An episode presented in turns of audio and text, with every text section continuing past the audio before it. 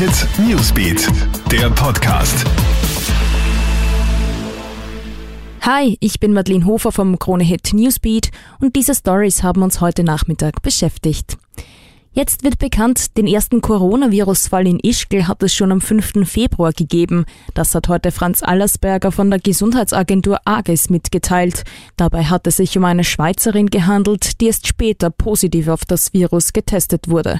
Bisher ist man davon ausgegangen, dass ein Barkeeper eines Après-Ski-Lokals in Ischgl der erste Fall in Österreich war. Er hat die Rolle des Virenverbreiters fälschlicherweise zugeschoben bekommen.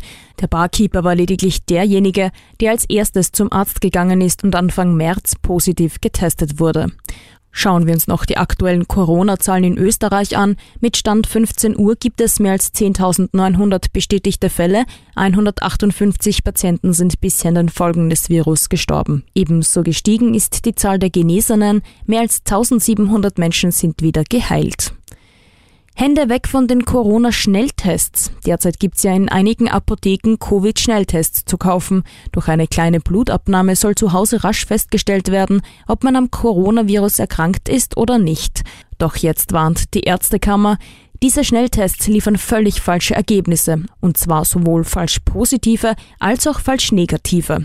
Derzeit sind nur die sogenannten PCR-Tests zuverlässig. Diese werden nicht aus dem Blut, sondern aus einem Abstrich gemacht. Außerdem werden diese Tests nur über die Corona-Hotline 1450 organisiert und auch durchgeführt, heißt es.